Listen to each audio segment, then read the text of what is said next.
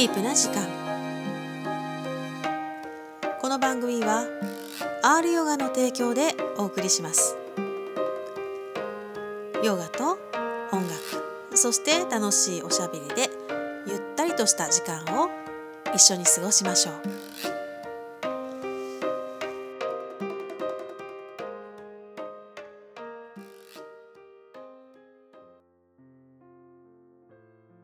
はい皆様。お元気ですか？リタです。今日はですね真野さんと語り合おうシリーズです。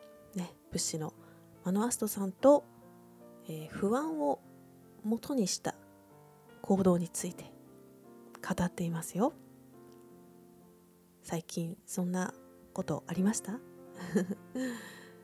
ねちょっと自分の行動と照らし合わせてみたりまた周りの人のね行動と手足合わせたりしながらですね是非聞いてみてください。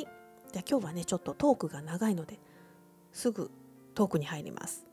ではゆっくりとお聞きください。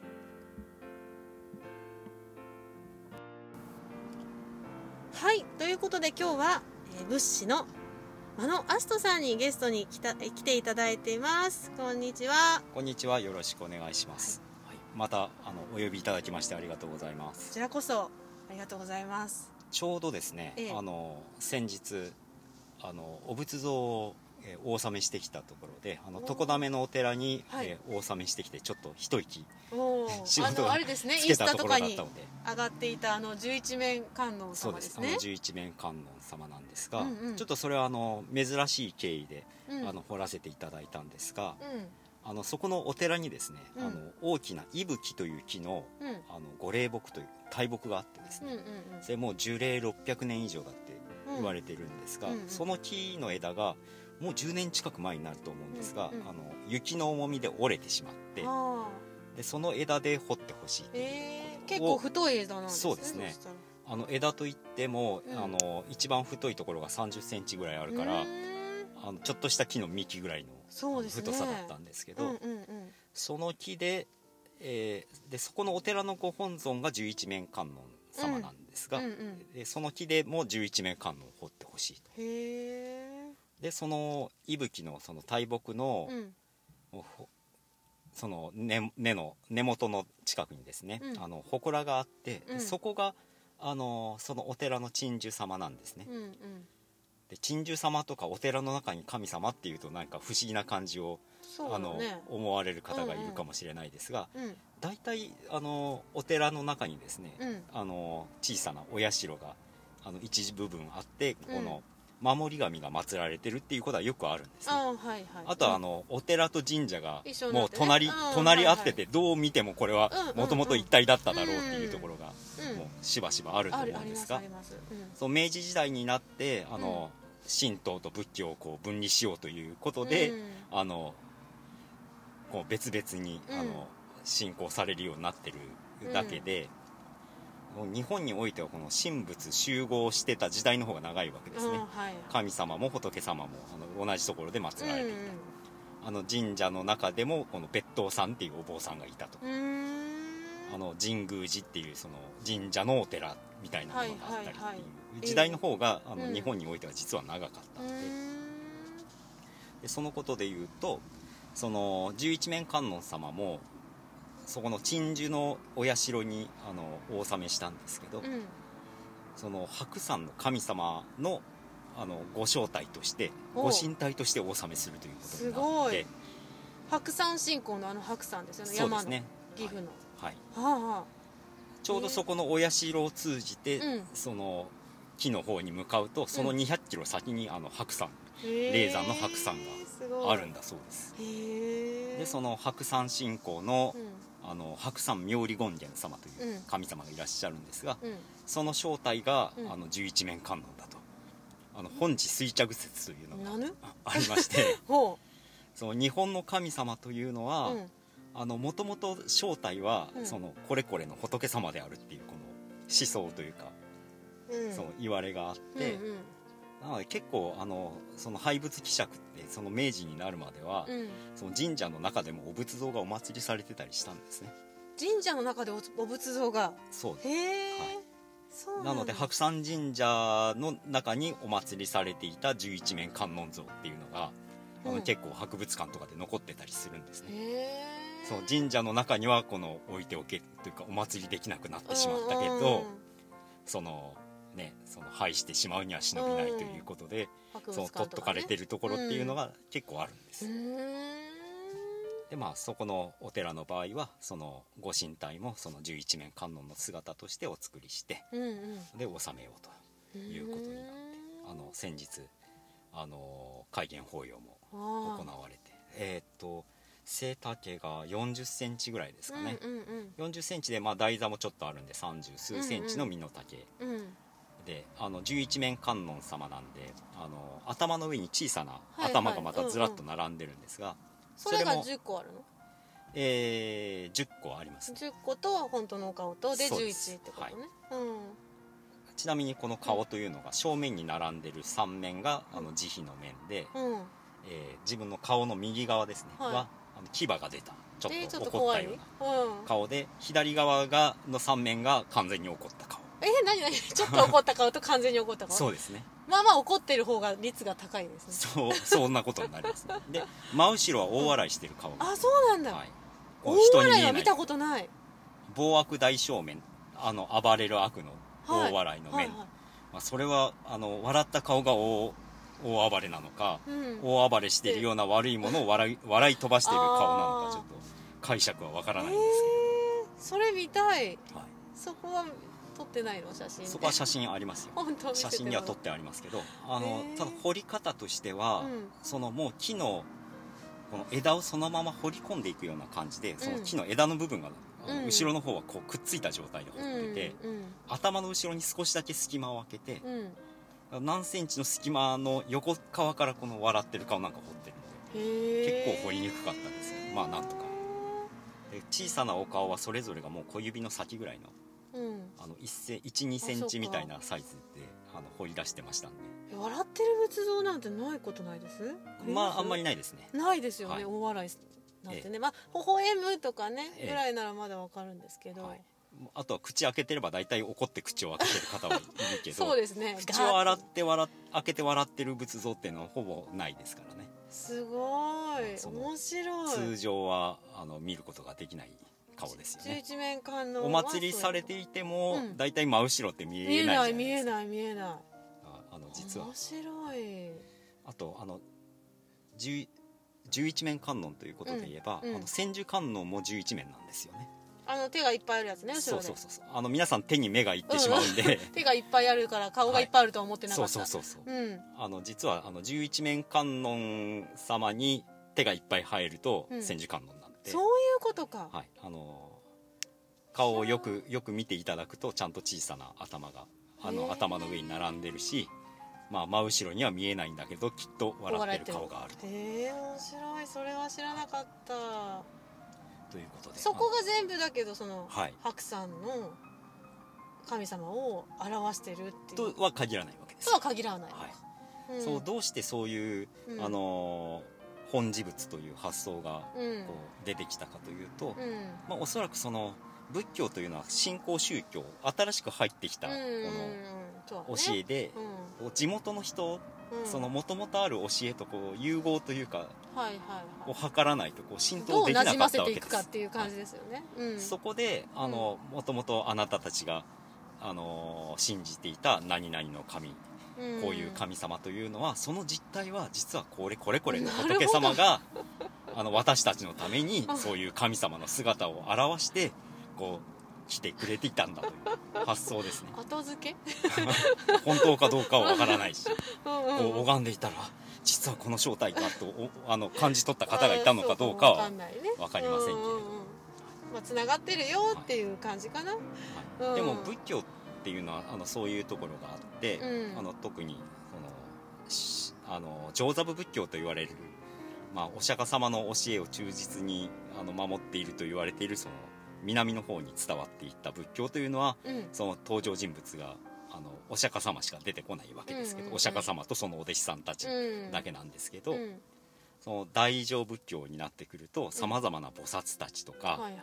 その仏法を守る神様たちっていうのが出てくるわけですよ、うんうんあのなんとか神とか帝釈天とかですね、あの四天王ですとか、そういう神様たちが出てきたり。うんうんうん。あのもともとその地元の信仰と根付いたうん。その神様とか、うんうん。あの信じる対象というのが出てくるわけですね、うん。そこがうまくうまくって言っちゃあれかもしれないけど、融合していってその発展していったおかげでうんそのメジャーな宗教として世界的にこう海を渡って広まっていったんじゃないかうと、ん。ちょっとその上座部仏教のうん。その修行をしてうん。その涅槃というかうん。その悟りを目指すっていうだけだったらちょっとそこまであの広まらなかったかもしれない、ちょっとストイックすぎてですね、こう一般大衆にまで広まってその日本にまで伝わってこれなかったかもしれないなというようなことを思います。なんでその仏教のそのどんどんいろいろな信仰を取り込んでいってうん。こう発展していくというようなそういうちゃっかりしたですね。部分があったからその日本においてもそうやって信仰が広まったのかなということを思ったりします。うん。でもこの神仏集合っていうのはちょっとあの面白いテーマというかうん。あのつい我々今の感覚で言うとあの神社とあのうんお寺も別々で、あうん。こっちは手を叩いて、うだね。こっちは叩かないみたいな、うん、よく子供が混乱してるわ。はい。で何が違うのとかですね。そういう部分、でもそれって100年ちょっと前は、うん。あのまあ、同じく信仰されてたりっていうことがあるので、うん。そのはるかにその私たちが知ってる仏教と神道うんのこの世界観とうん。よりもずっと長く信仰されてたその神仏集合のその時代っていうのはどんな感じだったのかなっていうのをちょっと今興味を持っているそうですね。分かれてないんだもんね。はうん確かに。いろいろ。うん。楽しいですね。ちょっといはい。そこら辺またまたいろいろ研いろいろなことが分かってきたらは い分かってきたら。お話できたらと思いま楽しみですすねまあそんなあの一つ大きなお仕事をはい。おられたということでね、今日は今日さあはですね。何を話しましょうか？えちょっと先ほどあの事前打ち合わせのようなことをしていた時にですね、うん。まあ、ついつい私たちがこう不安うん。をこうエネルギーにしてうん。行動してしまうことがあるんじゃないかみたいなお話になったんでじゃうん。あそのお話をしていきますか、しましょうか。はい。あの不安を元に行動するって例えばさはい。どういうことかってことですよね。はい。なんかうん。例えばそのもうこの年齢になっちゃうともう身につかなくなるから早くはい子供に英語教育育を受けさせなければいけないとかですね。はいはいはいもう今のうちにこれをしないとうん。大変ですよみたいなのでついつい乗せられてこうせかされてなんか こう不安になって何か買ってしまうとかですね、まあ本当にそこは人間心理だよね。な、うん。あのまあ私も広告業界にいたのでマスコミにいた人間ですから、えっ、と最初はテレビ関係でであと広告代理店の方ではい。やってた時があって、そりゃキャッチコピーはもうそうなりますよ。煽りですよね。はっきり言って。不安にさせてだからやらなきゃって行動させるっていうのがやっぱり世の中のビジネスにおいてすごい多いんじゃないでしょうか。はいうん。あとどうしてもなんで引っかかったのってついつい思ってしまうけど詐欺みたいなものでも必ず儲かるとかいうのもこのままだと老後はうん。分かりませんよ。だからここのれままでは。このなんかビジネスを始めればあなたは安定収入がありますとかね、はい。そういうやつですよねだからそこに人の不安があるわけじゃないですか。これから先どうなるかなとか、はい。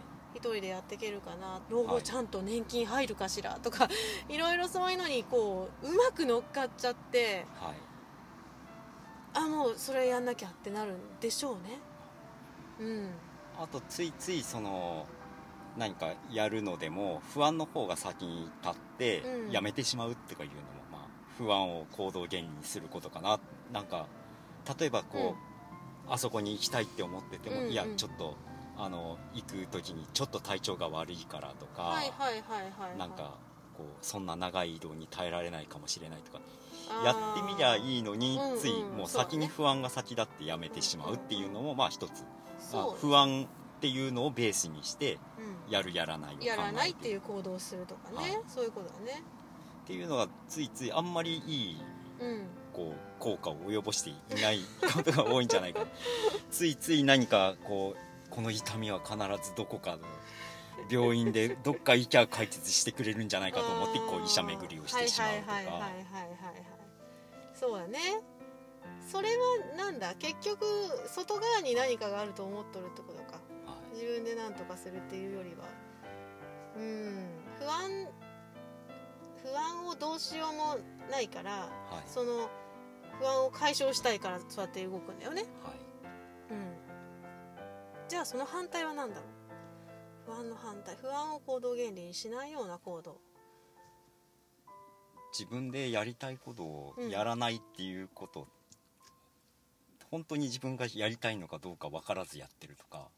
そんなことが結構あるかもしれないですよねそれは何？あの自分が本当はしたいことに蓋をしてるとか、ああその不不安の話？今の。そうですね。ん、そうだね。うんうんうんうん。不安の方を不安さんの言うことを優先してしまう。あそうそうそうそう、そう。なのそうなの。あの本当にそう。やりたいこと、まあ、すらわからない人も多いですけどやりたいのでもねがついちゃうってことよね。はい。えじゃあやったらいいじゃんって思う思うんだけどそれのやりたい気持ちよりも不安の方が勝つからはい結局やらないんだよね。えうん。そうだから不安の行動原理と私は愛の行動原理があると思っていて、ーはい。愛とか愛 愛ってまた言うとなんかさあのラブみたいな感じなんだけどそのもっと安心の境地からはい。大丈夫だよっていうところからいろんなことにチャレンジするのとはい。不安をもがあるからやらねばならないってやるのとでは多分全然違うよね。うん気持ちもそうだし結果も多分すごい変わるんじゃないかな。うん。なんかふうんと不安だからやるっていう風だともうやらないと今度不安になるとかいうわけのわかんないことになっちゃう。はい。うん。あとやらなきゃいけない、うん。もう結構こ行動原理になりがちというかしがち。そうですね。やらなきゃいけない楽しくやってたはずなのにそれが苦しみになるってことはよくありますね。あうん。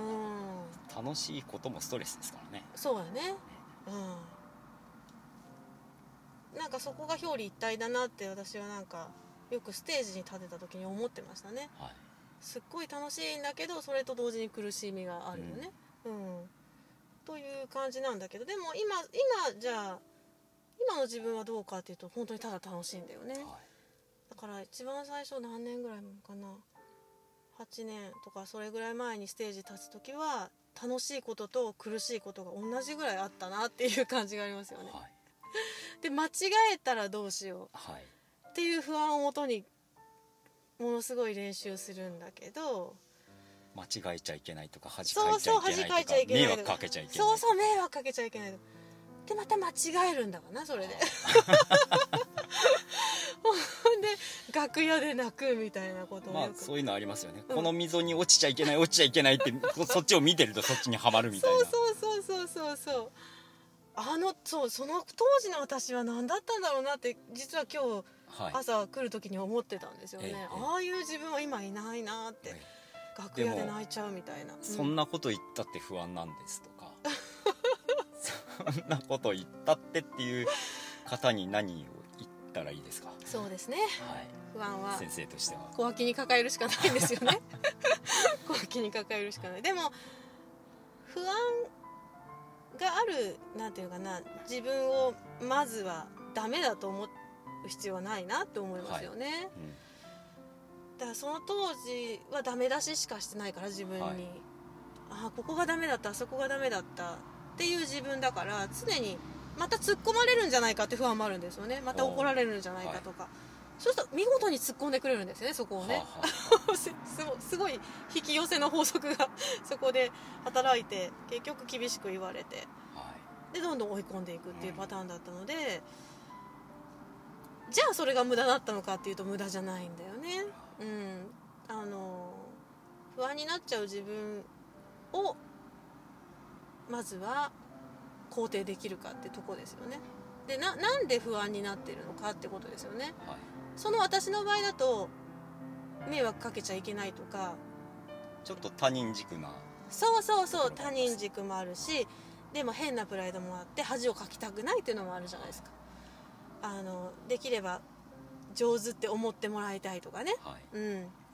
ううまくなりたいとかね。なんかそういうやっぱり気持ちがあったんだと思うんだけどそれを見事にやっぱりあの自分自身が裏切ってた感じで。それでやっぱあダメだわ。ダメだわっていうこう諦めにある時境地に立って楽しくやれるようになったんだけどでもそれは場数ですよね。お場数を踏んでいっぱい失敗しているうちに失敗が何とも思わなくなってきたっていう その場で「すいませんもう一回やり直します」とか言う,、は言うぐらいになったりとかしてでもまあそういうのを聞いてると、うん、うんいやー先生は強いからそういうそうやって。ふうにみたいにね。言われがちじゃないですか。言われますね、はい。強くないですよ本当に。楽屋で泣きつく泣き崩れていたあの頃を思い出せば。まあ、でもうん。まずはそのこれってあの不安をもとになんかやってないかっていうのに気づくっていうそうですね。だかからななんで、うん、そうまず自分はこの行動は本当にやりたくてやってるのかな。喜びなのかはい。不安なのか、え一体ななんで何の根本でやってるのかっていうのは分かっといた方がいいですよね、うん、不安だって分かったとしてもやめられないかもしれないけどでも知るだけでもえそうでうすね、ん、いいことだよね。なわけ分からずやってる。だからその乗せられてやっちゃうってパターンがすごく多いと思う。んですよ、さっきの煽るようなねはい。広告が多いし。まあ、またそれ煽られて当たり前だと思うんですよ、ね、いやそうなの。そういう人間のだって心理をつい行動原理っていうか、心理学を使ったはい、やり方なんだからそれが。それをね、うんあのこうそれに長けた人たちが一生懸命やってるそうわけだから。なんですそうなんですよ。もう怖い画像バーンって載せてあなたは大丈夫ですか？みたいなはい。は いところからのやつなんで。でもそういうやり方で私はヨガは人を集めたくないなっていうのもあって、あの そういうやり方をすればそりゃ人は来るのかもわかんないけどね。ななるべくそうじゃない。本当に喜びを持ってヨガをやるっていうはい。やり方でねあの来てほしいな。もちろんその不安をなんとかしたいと思ってヨガに来られる方非常に多いです。でその不安自体を沈めていくのがヨガだし瞑想だし、うん。その不安の大元っていうのを見つめていくのもヨガだし、ね、マインドフルネスだしだからそういう意味ではあのまたここでおすおすすめしたらなんか 広告みたいになっちゃうじゃん。やはり不安から煽りましたね。まあ堂々巡りになってしまいますけれども。そういうのはないんですか？彫刻やっててなんかそういう。あんまりうん。あれですね、私がドライな人間だからあまり悩める人たちがそれかまあそういう雰囲気を一生懸命発しながら来てくださってるのかもしれないけど、うんうんあの鈍感すぎて気づかない。スルースルー力によってスルーしてる。今仏を掘っておかないとあなたはみたいなのをやるんですか？代々のあれがこれをしないと。あなたの後ろにこういう人が見えますみたいなことはしませんね。もうそういうのもそういうのも多い。あの占い系ね女子はね、うん、なんか後ろについてるんだってみたいなさ見える人に見てもらったらこういう風だったとかね。はい。うんそういうのも多いね、うん、まああるかもしれんけど。けども。ですね。でもやっぱりその自分が本当にどうしたいのか、はい。本当にやりたいのか自分に聞くっていう習慣は大事な気がしますね。そういう意味ではね。あとあのお子さんの教育なんかでも、うん。ついこう不安で過干渉とかですね、はいはいなんかはいやらせすぎとかはいですね。はいはいはいそんなことはちょいちょいああ大丈夫かなみたいなうん。あの人様のを見て思ってしまうことはあるんですけど。本当にあの子育てはね本当子供が可愛くて可愛くて仕方がないからはい。そういう風になっちゃう気持ちはすごいよくわかるんだけど、ね嫌だよね。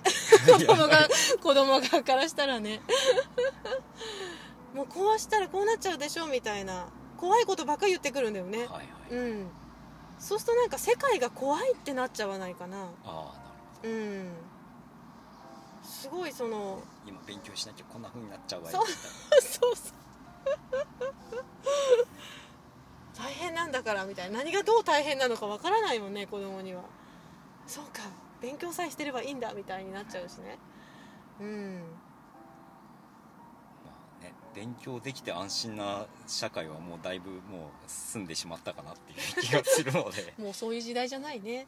だから結局親が不安なんだよね。は親が不安だからそれを何とかしたいから子供にそうやって言うことによって解消してるからあうん。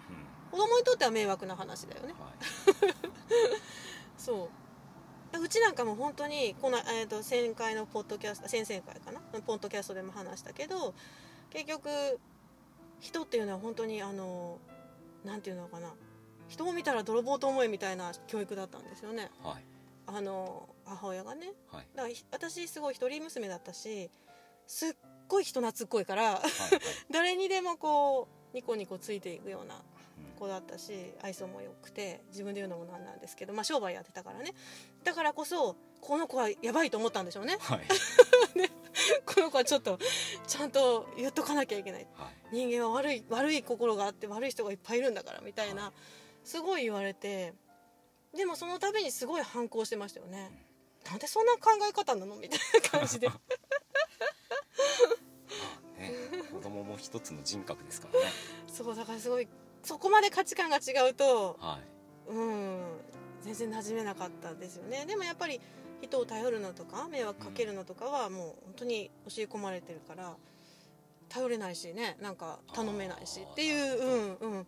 そこはた頼んでも絶対聞いてくれないよとかそうやって教え教え込まれてるんです、はい。例えばあの父方の親戚はあんたのこと嫌いだよって言われ てあんたのことなんかなんとも思っとらんわみたいな風に言われてたんやけどそれは母とそのそっちの関係があんまりはい。良くなかっただけの話で実際に私が種子島にいた時はもう熱烈泣きながら熱烈歓迎してくれたんですよ。あれ？私の聞いていたことと現実はこんなにずれているんだな。だから自分の目で確かめるのは大事だなって、うん、だから不安がもしかしたらね誰かから植え付けられたものかもわかんないって話なんです本当にそれは自分の心の声なのか、母親とか父親とか世間から先生から教え込まされていることなのかもわかるこういうことをしたらこういう風になるよみたいなやつね。ささやき。悪魔のささやきは誰の声なのかって知るとあ私じゃないわって思うこともあると思うんですね。どうしてもこう思い癖みたいなこともありますからね、思い癖、はい。うん。そうだね自分の。ついついなんかこの、悪いことが起こるんじゃないかという方にこう思考が持ってかれがちとか、あのねはい、そうわかる。あのねまあ生徒さんとかでも何人かいるんだけどいいことがあったら悪いことがあるって思ってる人が多い、はい、なんだあれは？引用の法則ですかね。何でしょうかね。作用が馬みたいな、うん。こんなにいいことがあるってことは次にダーンって落ちるよねって予測するんだよね、えだからここであんまり喜んじゃいけないみたいな、え歯止めをかけちゃう？ーまあ確かにあんまりパーッとなってしまってもみたいなまあ部分はあるのかもしれないけれども、ね、はい。うんうん。そのいいことと悪いことが一定数あってみたいな感じなのかな。その次はまた落ちるから気をつけようみたいな感じになるのかな。うんそういう人もいらっしゃるな。だまあでもそれも一つの思い込みのパターンってことだよね。そうですね、うん。それはなんか悪い困る前からちょっと困ってたりとかいうことはよくあるじゃないですか。それあのうまくいかなかったらそれはその時考えればいいんじゃないのっていうことでももう先に気にしちゃったりとかこれ迷惑だと思われてるんじじゃないかしら、あそうだねそれもあるよね。あれは完全に自分の中のなんていうの？取り越し苦労そうそう取り越しぐらい勝手なストーリーが自分の頭の中でなってて実際とは違う。はい。うん。そうそうだからさっきの私の母の場合は母の中の頭の中のストーリーをうんうん私に話していただけで、はい。まあ、それを信じ込んでたっていうことだよね。で実際は違ったってことだから往々にしてそういうことはあるんですよね、はい。だから事実なのかその人の解釈だからストーリーなのかっていうのはしっかり分けとかないとうん。巻き込まれるよね、まあうん、不安っていうのはこう現在にないことですからね。そうだね。あのマインドフルとは逆の方向性ですよね、うん、今ではない。未来ですよね大概ね不安だと、はい。えだから未来に対しての不安こうなったらどうしようっていうのをうまいことを、まあ、それをビジネスにしたりとかそういうのもあるだろうし、うん。そうだね。今にはいないから今何も起こってないんだよね本当はっていうところに立ち戻れるといいですよね。まあ、それをするのがヨガと瞑想なんですけどまたこう ぶち込んでいくんですけど。まあ彫刻でもマインドフルになるけどね、はい。うん、何かその一つに没頭するっていうのはすごく大事じゃないかなその不安っていうものから離れるのは。う,、ん。不安になったことあります？最近。まああのあると思うんですけど、うん。やっぱりそういうそこにとどまらないようにということは気をつけてるんじゃないかなというか、うんうんうん。あんあんまりそこでこう今思い悩んだってしょうがないじゃないっていうところやっぱりあの落ち込んでみたりっていうことはあるんです。よ、うんうん。今日ちょっといかんかったみたいな。ないわけじゃないんだけど、うんうんうん。あのそこをあの不安な自分をあまりこう本気で取り合わない。そうよね。私の不安は大概忘れ物したんじゃないかとかそういうとこなんですけど。具体的ですね。具体的でしょ？そうだから漠然としてなくて。最近あったのはああれ忘れたかもしれない。忘れたわ。どうしよう。間に合わんみたいな時にはい。それずっと悩んでてもしょうがないじゃないですか、はい。あ帰ろうみたいな感じわかります、はい。だからその次にもう行動してるから不安はなくなってるんだよ。なるほど。うん。その不安の時間は忘れたけどこれこれだったらなんとかあそう対処できる。そうそううん。うんいやこれは対処できないからもう帰った方がうん、マシだと。かそうそうそうそう。そう遅れますみたいな。対処できるものに関してはこれで対処できるなみたいな、はい。したらもうそこで不安は消えてる。はいでも対処できない不安だよね今のテーマは。ええもうぐるぐる考えちゃうみたいうんそれはもうちょっとそれに散々苦しめられてきたけど、な、はい、今はほとんどないかな。あったとしたらそこでやっぱりこれは妄想なのかまだ起こってないんだよなって戻れるよね。うん。やっぱりそこは習習慣なんしですかね。そうだよね。うん。それは訓練でもあるし、はいおかしい状態にあるなってなりますよね。ううん。んだけど今のテレビとか見てラジオとか聞いてても不安なことばっかだもんね。そりゃあおかしくなるよねと思いますよね。あまあ不安な心になってもまあ当たり前と思って。そうそうそうそそれをこう刻まないことなんですかね、ううんうんうん。そこをつかみ取ってだから私はダメなんだってまたなるし、はい。うん。あちょっとやっぱりあんなの聞いちゃったから不安にもさっきはなってたなぐらいな感じで、あの捉えられるとうん。うんもう少し軽く生きられるのかもしれないですね。そうなんかねそうかわ悪い情報が入るってことは不安になるんだなっていうのが分かったのはは子供にいええ。誰々君がこうこうやこういう風で先生に怒られたんだってっていう話があったんですよ、はあ。ママ友の間でね、はい。こういう風にこういうあ何々先生こういうこういう風に怒ったらしいよみたいなはい。ことを言っただけなんだけど、はい。もう彼女にしたらそれを聞いたら嫌なのね、うん。うん、その聞くとやっぱその新たな情報ではい。この先生はこういう人なのかもしれないっていうのが入ってくるじゃん,、うん。うん。そうすると不安になるからやめてって言われたんですよ、はい。そういう情報は私に入れないでって言われて 失礼しましたと思って、ええ。そうだなと思ってネガティブな情報をわざわざ私は入れ入れてあげようと思って入れたわけじゃないけど、はい。本当に話のネタでねこういうことあったんだってって言っただけなんだけど、えええ聞いた人にとって毎日接する人がそういう人なのかなっていう情報だから、またそれ聞いた話ですからね。そう聞いた話が分かんないよね。そう。うん。どういう意図だったのかそうそうそうそう。どういうトーンだったのかとか。分かんないもんね。冗談っぽいかも分かんないしね、うん。でどんどんまた妄想になっちゃうから、えやめてって言われたから。うん。え確かにそれは一理ありますね。そうだね。うん。そういうのはやっぱり話しちゃダメだな人にって思ってはい。うん。それも思いましたね。だから愚痴とかほら人の悪口とかさ聞いた方は本当に嫌な気持ちになるよね。盲語って言いますからね、もうあそうですね。はい。仏教用語ですねそれは。それしちゃいけないっていう話ですよね。やっぱりそのもうないことまで言っちゃってるうんうんその現実に目にしていない耳にしていないことにまで話が及んじゃってるとついつい。それは作った部分っていうのは別に嘘をつくとか相手に悪いことを吹き込もうっていうんじゃなくても、伝聞のものを言ってしまうとか、うん。そういうことっていうのはついついその妄想というか、そうですよね。頭で作り出したものを含んでいってしまいがちだから。そんなこと言ったらテレビのコメンテーターなんてほとんどそういうことですよね。そうですね。そういうことそれを仕ですよね事にしてます、うん。どちらかというと。だからそれを信じ込む必要は全くないよね。だからね。まあそ,、うん。そんなものでそういうのを仕事にしてる人たちが喋ってるんだと、うん。まあ思えればいいですよね。そうだね。それ鵜呑みにしないっていうのはすごく大事かな、自分で確かめる？うん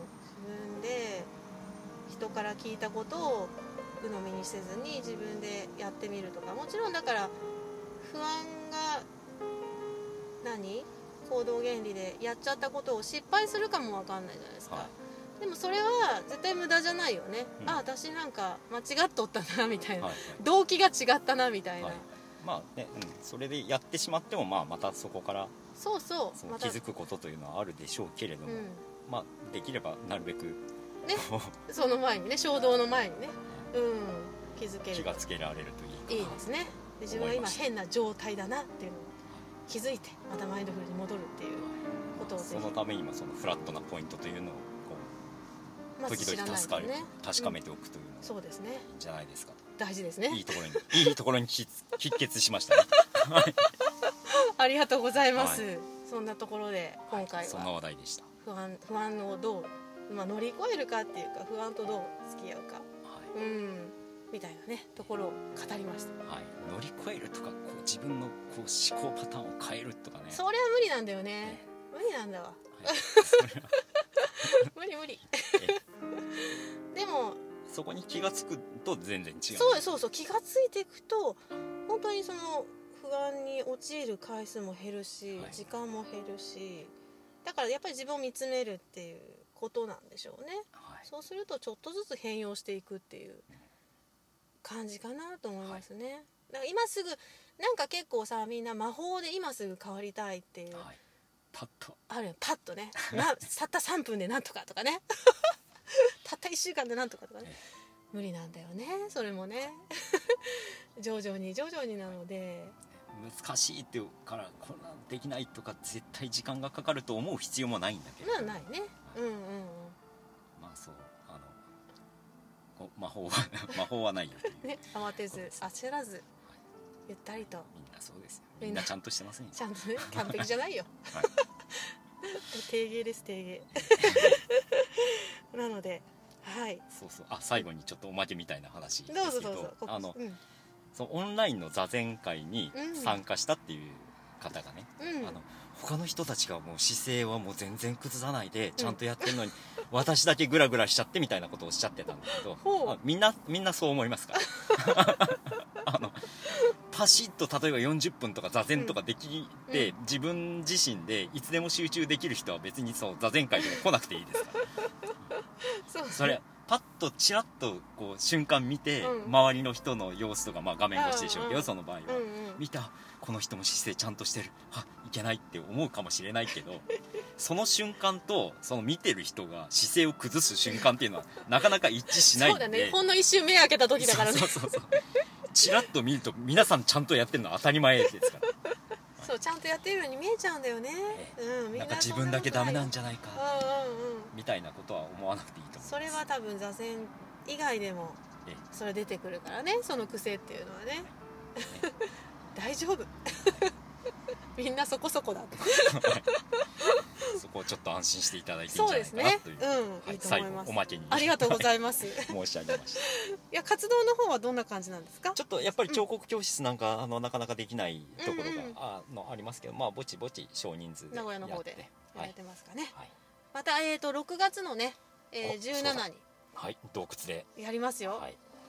金華山の麓にある、はい、え光宮寺とはいいうお寺でですね、真言宗のお寺で、えー午前洞窟の本堂の洞窟の中でヨガ、はい。午後はあ少し場所を移して、そのお寺の中で、えー彫刻、うん。まあ、どちらかだけでもいいしあの続けてね。参加いただいてもいいしというのをまたやりますので楽しみです。よろしくお願いいたします。6月の洞窟はどんな感じだろうね。まあ、うん。結構ひんやりひんやりしてるかもしれないね。うん、じゃない。楽しみです、ということでもしねよろしければぜひいらしてくださいということで真野さんまたはいまた語り合いましょうか。はい、ね。ありがとうございます。ありがとうございました。はい真野さんありがとうございました。いやーいいですね。ディープですね。ね本当にあのぜひこの不安が多い時代ですね、えーヨガゆるを聞きながら緩んでいただけたらいいなと切に願っておるリタでございます。ねえー、と先ほど本編の中にもあったように、えー17日にね、えー金華山の麓の高宮寺というねお寺で洞窟の中で、ね、ヨガと瞑想ができるっていう会が第2回がね開催されます。ぜひいらしてください。午後はね彫刻の会があります。あともう一個ね、えー6月の22日です。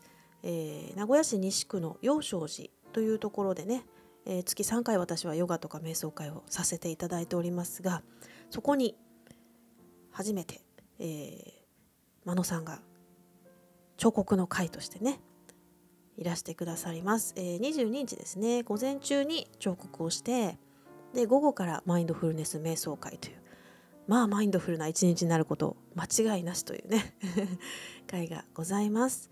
ね皆さんもぜひあの心がモヤモヤっとしてねちょっと晴れないなっていう時は何か一点集中できることを探してねぜひ、えー瞑想とかヨガも取り入れながら、ね、彫刻もいいですね。リタはアートなんかもやってますからねどんな方法でもいいと思いますのでとりあえずその悪い方向に行くのを早めに止めていくっていうのはすごい大事かなと思います。ね料理とかでもいいですよね。主婦の皆さんだったら。もう掃除とか料理とか。もうそれが生活そのものが瞑想になっていくっていうのが理想ですからね。うん、何かそのモヤモヤを打ち消すぐらい集中できる。雑巾がけとかね。いいですね。あのいましたね。私のお友達で。もう人参しりしりを作るってね。そういう時は。細く切るんでしょうね。うん。あとはそうだな。イライラした時はいつもお好み焼きですって人もいましたね。キャベツをトントントントントンって 切るんだって言って。あやっぱ切るそのトントントンのリズムがいいんでしょうかね。うん。すごく集中できるんですよね。細く切るぞみたいな感じでね。えということで皆様日々いろいろありますがどうぞお元気でお過ごしください。ではまた次回。お耳にかかれるのを楽しみにしています。リタでした。バイバーイ。またねまた聞いてねもう一度見せて。一人きり泣いてた夜も。大丈夫。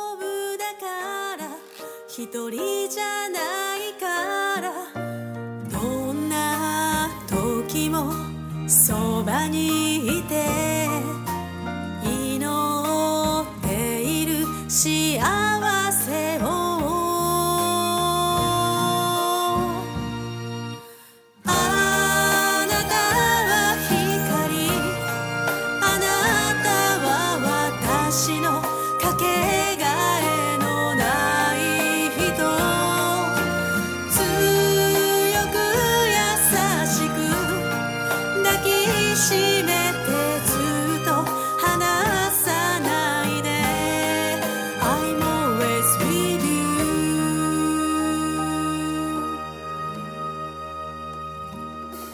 自分